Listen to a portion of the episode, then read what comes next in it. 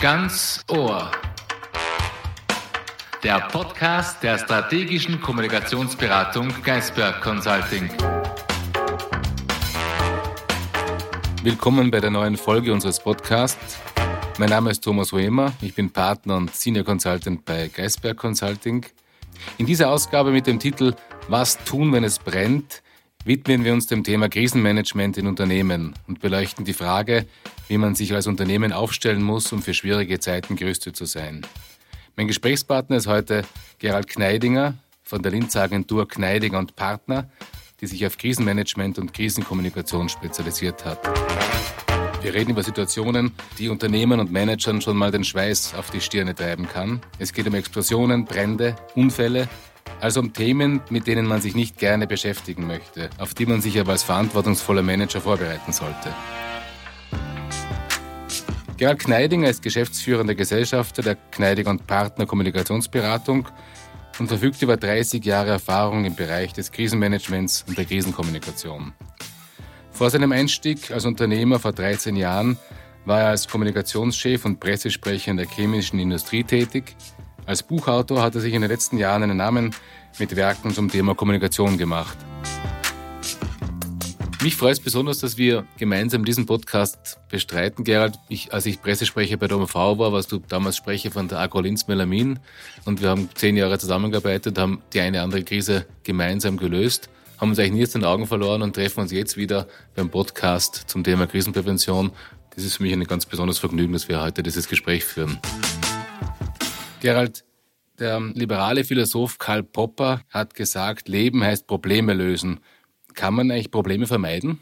Also was wäre, wenn ist natürlich eine sehr unangenehme Frage. Stellt man sich dieser Frage aber nie, wird es natürlich in kritischen Situationen brenzlig. Probleme vermeiden kann man naturgemäß nicht, äh, aber man kann sich explizit auf mögliche Szenarien vorbereiten und das ist in jeder Branche und in jedem Unternehmen und für jede Organisation empfehlenswert. Bevor wir in das Thema Krisenprävention, Krisenmanagement einsteigen, äh, vielleicht eine etwas banale Frage. Was ist überhaupt eine Krise? Was ist ein Problem in Unternehmenszusammenhängen? Ist eine Krise dann, wenn ich auf ein Problem stoße oder erst, wenn es die Öffentlichkeit wahrnimmt oder die Medien wahrnehmen. Was ist eigentlich in diesem Zusammenhang eine Krise? Wovon sprechen wir überhaupt, wenn wir über eine Krise sprechen? Also natürlich liegt das in der äh, Definition, wie man eine Krise sieht. Wir in unserem Geschäft sind mit Ereignissen konfrontiert, die unmittelbar und rasch auftreten. Das können sein Explosionen, das können schwere äh, Betriebsunfälle sein, das können Umweltverschmutzungen sein, es können Produktrückrufe sein, aber es können auch geplante Szenarien sein, wie beispielsweise eine Werksschließung oder eine Rufschädigung, die einfach plötzlich auftritt. Also Krisensituationen können sehr unterschiedlich auftreten, schnell oder langsam sich anbahnend.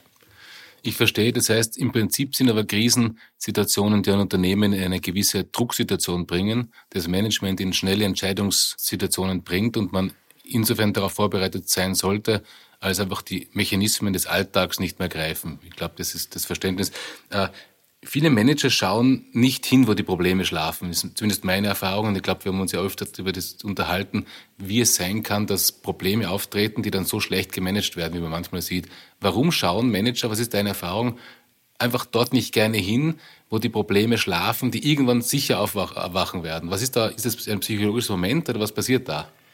Das hat sicherlich äh, auch mit dem zu tun, weil oft nicht klar ist, wie ich mich in kritischen Situationen verhalten muss. Und deswegen, deswegen ist es auch notwendig, äh, sozusagen sich auf kommende Ereignisse vorzubereiten. Das hängt damit zusammen, dass eine Risikoevaluierung notwendig ist, also sich anzusehen, in welcher Branche ich arbeite, welche Risiken, Risikoszenarien auf mich und mein Umfeld zutreffen könnten, was immer das sein mag, ob das eine, ein Produktaustritt sein kann, ob das ein Produktrückruf sein kann, äh, was auch immer.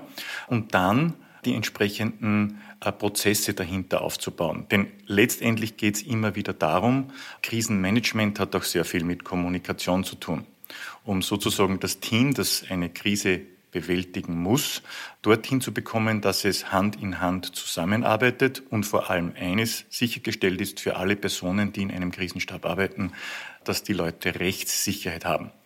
Wir sehen, dass das in vielen Unternehmen, in vielen Bereichen, in vielen Organisationen einfach nicht der Fall ist und dass die Leute nicht durch mittels eines roten Fadens durch ein Szenario geleitet werden. Mein Ansatz ist immer, 70 bis 80 Prozent lösen die Mitarbeiter in einer kritischen Situation aufgrund ihrer Expertise, die sie im Unternehmen haben, optimal. Die restlichen 30 Prozent machen dann das große Problem.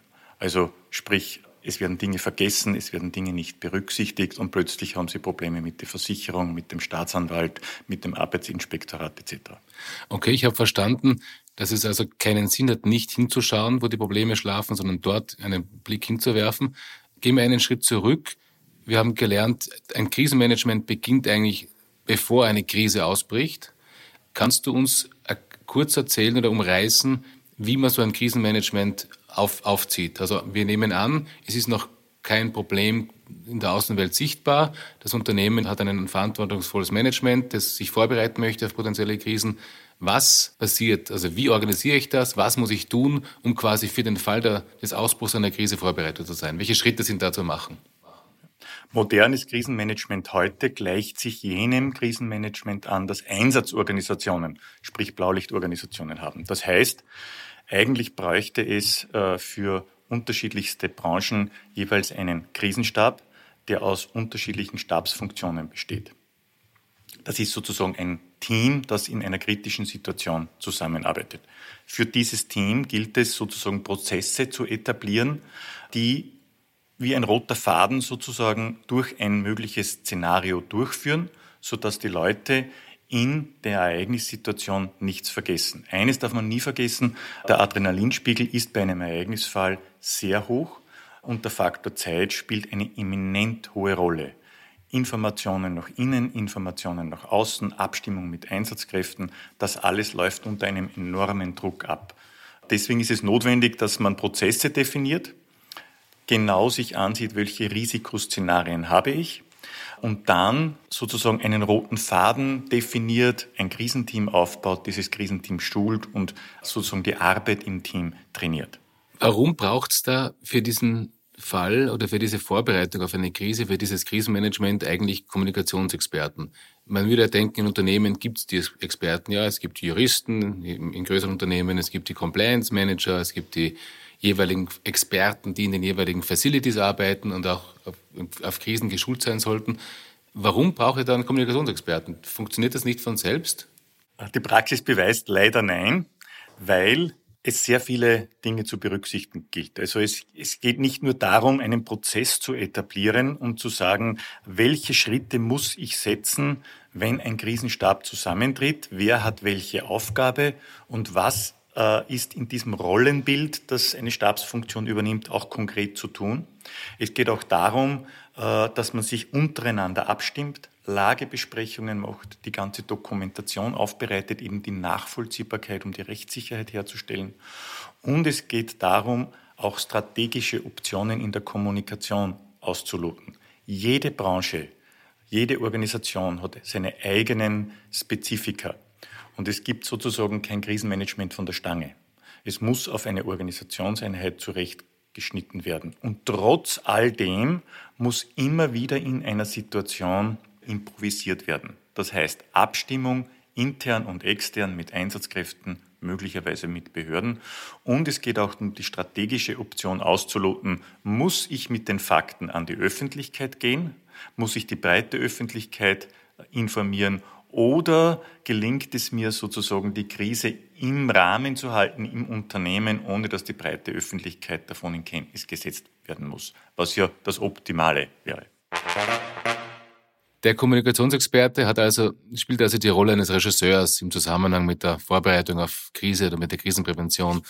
Wenn wir die Tätigkeit des Kommunikationsexperten mit einem Regisseur vergleichen, sehen wir das Set eines Films, wir sehen die Schauspieler, wir sehen die Beleuchter, wir sehen das Skript etc. Und der Regisseur bündelt alles in eine erzählbare und verstehbare Form. Und das macht offenbar auch ein Krisenkommunikationsexperte bei der Vorbereitung eines Unternehmens auf die Krise. Er bündelt sämtliche Expertisen und macht sie erzählbar. Ich glaube, das ist ein gutes Bild, das verständlich ist für unsere Hörer. Ein Punkt, der mir wichtig ist in diesem Zusammenhang, und auf den ich immer wieder stoße, wenn ich mit äh, äh, Krisensituationen zu tun habe, ist Durchtauchen wird verlangt. Es ist ein Riesenproblem, in der Öffentlichkeit diskutiert, die Medien springen auf ein Thema auf, äh, ein Unternehmen äh, kommt in die Schieflage und das Management spricht davon, da tauchen wir durch. Und als Kommunikationsexperte wird man angehalten, alles zu machen, dass man da durch das Thema durchtaucht. Deshalb meine Frage, Gerald, kann man durch eine Krise durchtauchen? Ist das geboten? Soll man das empfehlen? Durchtauchen ist eigentlich ein Reflex, der immer wieder auftaucht und den die meisten gerne vollziehen würden. Ich kann nur sagen, falscher Weg, falsche Option. Man hat de facto nur zwei Möglichkeiten. Sobald ein Ereignis nach außen sichtbar wird oder von außen wahrgenommen wird, gibt es nur eine Möglichkeit, entweder eine faktenorientierte Erzählung und sich dem Thema stellen oder nichts zu sagen und man wird zum Trittbrettfahrer. Berichtet wird trotzdem. Das heißt, wenn man nackt in der Auslage steht, soll man sich möglichst anziehen und nicht in der, in der Nacktheit erstarren. Wir gehen davon aus, eine Krise bricht aus. Die von dir erwähnten Krisenstäbe oder der Krisenstab etabliert sich. Also wir sind von der Krisenprävention kommen in die Krise. Welche Rolle spielt ein Kommunikationsexperte dann in diesem Zusammenhang? Es gibt immer wieder äh, diese Diskussion, soll in einer Krise auch, sollen die Anwälte die den Lead haben, sollen die Techniker den Lead haben? Wie gestaltet sich dann, wenn ich in die Krise komme, eine optimal, ein optimales Management? Also das richtige Management eines Krisenstabes funktioniert naturgemäß so, wie es bei Einsatzstäben äh, von Einsatzorganisationen auch der Fall ist. Es gibt einen Leiter des Stabes, der sogenannte Krisenmanager. Das kann meistens der Geschäftsführer, Produktionsverantwortlicher, ein Vorstand, wie auch immer sein. Und ein paar wenige Stabsfunktionen, die konkrete Aufgaben übernehmen.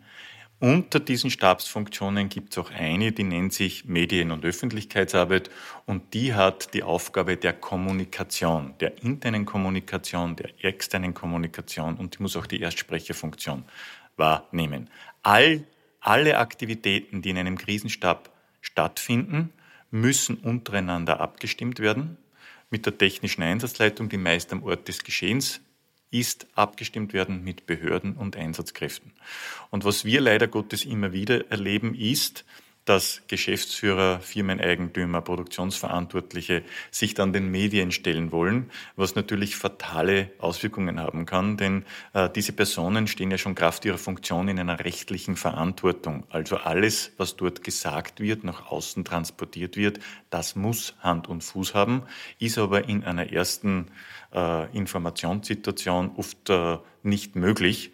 Und daher haben die äh, ein sehr hohes Risikopotenzial, was ihre eigene Reputation und natürlich auch äh, den rechtlichen Status betrifft. Das versuchen wir zu vermeiden. Deswegen gibt es dort Erstsprecher, die sich dann auch entsprechend abstimmen mit den Einsätzen. Das heißt, die Regel ist die, es braucht einen Kommunikationsexperten dann auch, wenn die Krise ausbricht, wenn die Öffentlichkeit sie wahrnimmt, weil man muss sich äußern in der Öffentlichkeit, aber die in der Haftung stehenden Betriebsleiter, Manager, die sollten sich, bis die Situation restlos geklärt ist, hier nicht konkret zum Fall äußern, sondern hier sollten sich eben Pressesprecher oder Kommunikationsexperten äußern auf eine Art und Weise, die sicherstellt, dass das, was man sagt, auch hundertprozentig stimmt. Da gilt, glaube ich, das Prinzip eher weniger als mehr. Man darf keine Äußerungen setzen, die man später bereut, weil sie nicht stimmen. Man kann nur gesicherte Erkenntnisse hinausgeben und wenn man noch keine gesicherten Erkenntnisse hat, sagt man, man kämpft eben darum, gesicherte Erkenntnisse zu erhalten. So ist es, ja.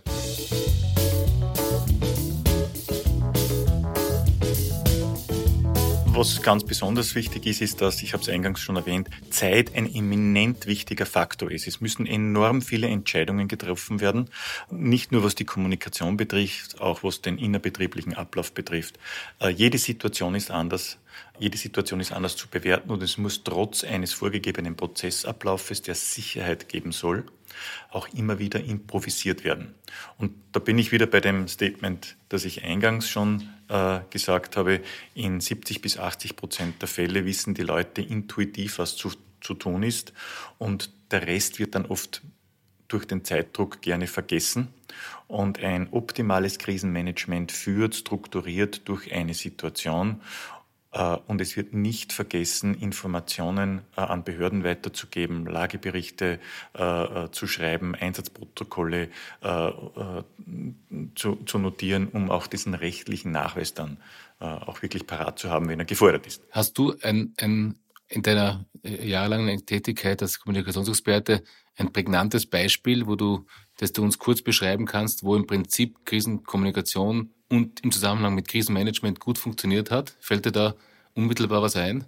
Wir haben einige Krisen gemeinsam gemanagt. Das liegt schon etwas länger her, aber vielleicht fällt ein Punkt ein, den man, man, wo man das, was wir jetzt theoretisch erzählt haben, in der, seiner konkreten Anwendung erkennen kann. Mhm. Äh, ein Beispiel, das mir sehr prägnant äh, und persönlich in Erinnerung geblieben ist, ist ein, eine schwere Explosion, eine Verpuffung in der chemischen Industrie, wo zwei Mitarbeiter tödlich verletzt wurden und ein Mitarbeiter schwer und das zwei Tage vor Weihnachten, was natürlich aufgrund, dann, dann gab es noch einen Produktaustritt, äh, angrenzende Wohnviertel mussten evakuiert werden und alleine diese Situation hat nicht nur zu einem lokalen Medienereignis geführt, sondern aufgrund dieser Dramatik zwei Familien zwei Tage vor Weihnachten betroffen durch Todesfälle, Werksstillstand, äh, Anrainer evakuiert, hat das ein mediales Ereignis hervorgerufen, äh, dass aus ganz Österreich und dem Ausland Medienvertreter gekommen sind und der mediale Druck ist dermaßen enorm gewachsen, dass die Medien auch ins Krankenhaus gefahren sind, von Ärzten Auskünfte über das Befinden des Verunfallten haben wollten. Damals gab es noch keine Kommunikationsabteilung in dem allgemeinen Krankenhaus. Das hat dazu geführt, dass er primar die gesamte Krankengeschichte erzählt hat, was wiederum zur Folge hatte, dass die Rechtsanwälte sich bei dem gemeldet haben und mit Klagsdrohungen der überhäuft wurde. Also das ist ein Ereignis, wo man sehr schön sehen kann, ähm, Kommunikation hat dort einen enorm hohen Stellenwert, vor allen Dingen abgestimmte Kommunikation, weil mehrere Einsatz Organisationen miteinander arbeiten und der unternehmenseigene Krisenstab natürlich auch eine große Rolle spielt. Aber wir sprechen natürlich immer nur von diesen Industrieunfällen, aber es gibt ja weit mehr. Pandemie ist ein schönes Beispiel, das ist eine unplanbare, ein unplanbares Krisenmanagement, bei dem man sich Schritt für Schritt vorhandeln muss, im wahrsten Sinne des Wortes. Hausdurchsuchungen, äh, Kartellrechtsverfahren im Allgemeinen, ähm, Amokläufe, Erpressungsversuche in der Lebensmittelindustrie. Also man sieht schon, jede Situation hat seine speziellen Gegebenheiten und muss individuell bewertet werden und es muss überall improvisiert werden. Ich glaube, hier ist ein Wort angebracht von Louis Pasteur, der gesagt hat, das Glück bevorzugt nur den vorbereiteten Geist. Wenn man das auf die Krisenprävention umsetzt, kann man sagen, nur wenn man wer sich vorbereitet, kann eine Krise gut managen und kann auf dieser Basis dann improvisieren, weil Improvisation ohne Grundregeln, das ist meistens nicht sehr angenehm und nicht sehr gut, gut verständlich. Wir sehen also, dass eine Krise eine sehr komplexe Situation darstellt, das Unternehmen extrem unter Druck bringt, Manager unter Druck bringt und alle Mitarbeiter unter Druck bringt. Und wenn man sich hier nicht vorbereitet, kann man sehr schnell ausrutschen und ein Bild in der Öffentlichkeit erzeugen, das reputationsgefährdet ist. Das Thema Corona ist jetzt immer noch in aller Munde und wird wahrscheinlich noch einige Zeit in aller Munde bleiben. Kannst du uns so einen Fall erklären, den du im Zusammenhang mit Corona gelöst hast oder woran du gearbeitet hast? Ja, die Pandemie begleitet uns jetzt schon mehr als ein halbes Jahr. Wir selbst sind in einigen äh, internationalen Krisenstäben beteiligt. Und äh, vielleicht kann ich da einen konkreten herausnehmen. Wir haben ein Unternehmen in der Papierindustrie, das äh, weltweit tätig ist und unterschiedliche Standorte hat. Das hat auch betroffene Mitarbeiter und äh, sind einige davon auch verstorben an Corona.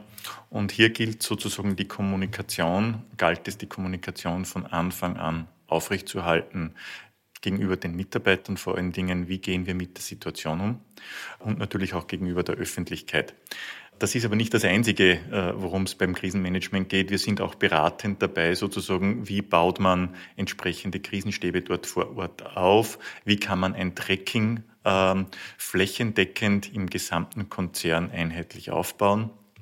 Wie bereitet man sich vor, wenn Anfragen hereinkommen von Kunden, von Lieferanten? Wie geht man auch mit diesen Lieferanten um, sprich was Hygienemaßnahmen betrifft, was Vorbereitung bei der Anmeldung betrifft. Äh, wie geht man um mit eigenen Räumlichkeiten, wo man Mitarbeiter absondert, das Bewegungsmuster abfragt, wie schützt man die eigenen Mitarbeiter. All das äh, spielt beim Krisenmanagement eine große Rolle in der Vorbereitung. Und hier sind wir in sehr enger Zusammenarbeit immer mit den lokalen Anwälten, sprich den Legal Departments, um hier den kleinsten gemeinsamen Nenner in der Kommunikation zu finden. Was kann ich nach innen erzählen? Was kann ich nach außen erzählen? Wie gehe ich mit der Information an meine Lieferanten und an meine Kunden um? Sodass hier keine Panik entsteht und der Betrieb weitestgehend aufrechterhalten werden kann. Heute sehen wir, dass das Thema Homeoffice ja weltweit eigentlich äh, sich durchgesetzt hat und in den meisten Unternehmen, wo keine äh, produktionsrelevanten Tätigkeiten vollzogen werden, hat man sehr viel mit diesem Thema auch lösen können, um den Druck herauszunehmen. Das heißt, neben dem unter Anführungszeichen materiellen Managen der Krise und der Lösung des Problems ist es auch eine Ausg Aufgabe von Kommunikationsexperten, Orientierung zu geben oder die Unternehmen dazu zu enablen, dass sie Orientierung geben. Und in Zeiten von Unsicherheit schützt Orientierung auch vor Angst und Panik. Wenn wir ein anderes Kommunikationsproblem hernehmen, das in der Öffentlichkeit immer wieder sichtbar wird, dann können wir über das Thema Produktrückholung äh, sprechen. Immer wieder stößt man darauf, in der Autoindustrie, in der Nahrungsmittelindustrie. Und ich glaube, jeder Zuhörer hat es in der einen oder anderen Form mal erlebt, dass es sowas gibt oder in der Medikamentenindustrie etc. Hast du da Erfahrung? Äh, sehr umfangreiche, leider Gottes. Äh, weil wir in der Lebensmittelindustrie sehr stark damit beschäftigt sind.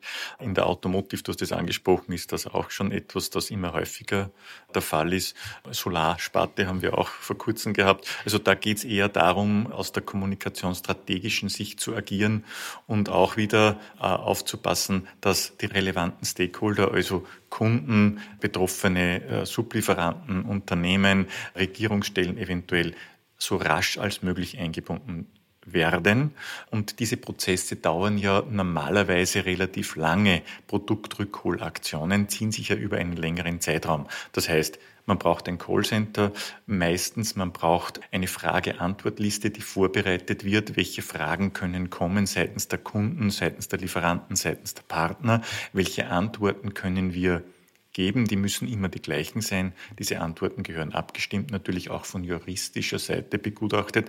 Deswegen Kommunikation ist keine Einbahnstraße, sondern in diesem Fall und gerade speziell bei Produktrückrufen eine sehr intensive Zusammenarbeit mit Juristen und Rechtsanwälten, wo man einen gemeinsamen Nenner sucht, äh, der erklärbar ist, die Geschichte erzählen kann, aber immer noch sozusagen auf einem schmalen Grad leicht verständlich das kommuniziert.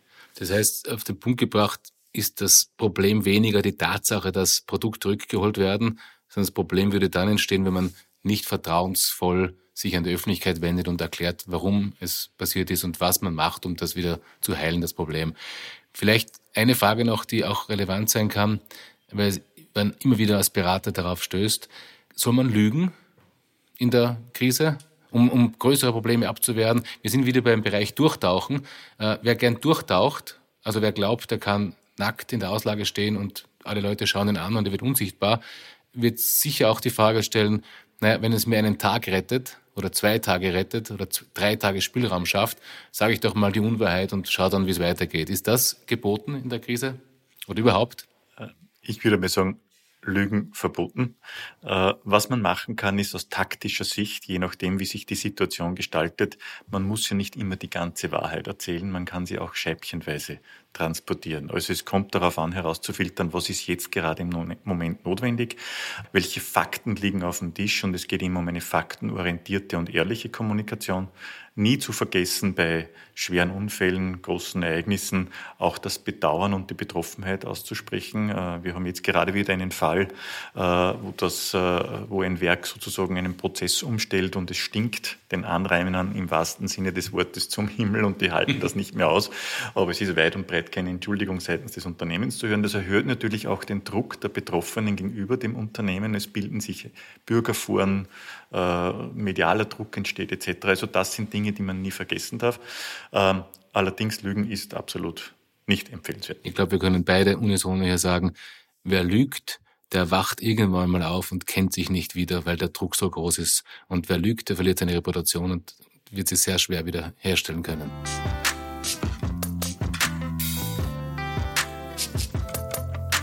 Ich möchte da vielleicht noch ganz kurz anschließen. Äh, es gibt nur einen Weg, sozusagen sich wirklich optimal vorzubereiten und der heißt üben, üben, üben. Prozesse zu entwickeln und diese dann nicht zu üben, sich nicht in einem Krisenstab abzustimmen. Das ist zwar schön, aber es wird in der Praxis nichts bringen. Und äh, ich kann nur sagen, es soll nicht der Eindruck entstehen, dass wir hier von großen, großen Organisationen sprechen. In der Praxis erleben wir Unternehmen, mittelständische Unternehmen von 75 bis 100 äh, Personen, Produktionsbetriebe oder auch Wirtschaftsprüfer, die sich auf kritische Situationen wie Unterschlagungen etc. vorbereiten. Das macht durchaus Sinn. Wir erleben es tagtäglich von einer Rufschädigung hin bis zu, wir erleben es jetzt auch in der Politik, wo Geld abgezeigt wurde, im Bankensektor etc. Das geht sehr schnell und man steht im Fokus der Öffentlichkeit. Äh, man sollte sich immer der Risiken, die man hat, in seinem Umfeld bewusst sein und die auch trainieren. Also es sind nicht nur die großen Unternehmen, in denen eine Krise kommen können, sondern auch die kleinen. Und es ist geboten, sich darauf vorzubereiten. Es kostet meistens weniger, sich auf eine Krise vorzubereiten, als dann, wenn die Krise ausbricht, erst zu improvisieren. Ich glaube, das ist auch ein Learning, das wir beide erlebt haben. Das war ein Gespräch mit Gerald Kneidinger, dem Kommunikationsexperten von Kneidinger und Partner aus Linz. In der nächsten Folge unseres Podcasts spreche ich mit Geistberg-Expertin Sandra Luger zum Thema Reputationsmanagement. In einer medial durchdrungenen Welt geraten Managerinnen, Unternehmerinnen oft und unvermittelt ins Brennglas des öffentlichen, der öffentlichen Aufmerksamkeit. Und wie kann hier strategisch eingesetztes Reputationsmanagement vor Angriffen und Fehlern schützen? Welche Regeln gilt es einzuhalten, damit mein Ruf als verantwortungsvoller Unternehmer, als Unternehmerin keinen Schaden erleidet? Beziehungsweise was kann ich tun, um meine Reputation wiederherzustellen? Wir machen jetzt eine zweiwöchige Sommerpause und starten dann wieder durch im September mit dem Reparationspodcast. Ich freue mich, wenn Sie dann wieder dabei sein werden. Danke fürs Zuhören. Mein Name ist Thomas Rehmer. Bis zum nächsten Mal.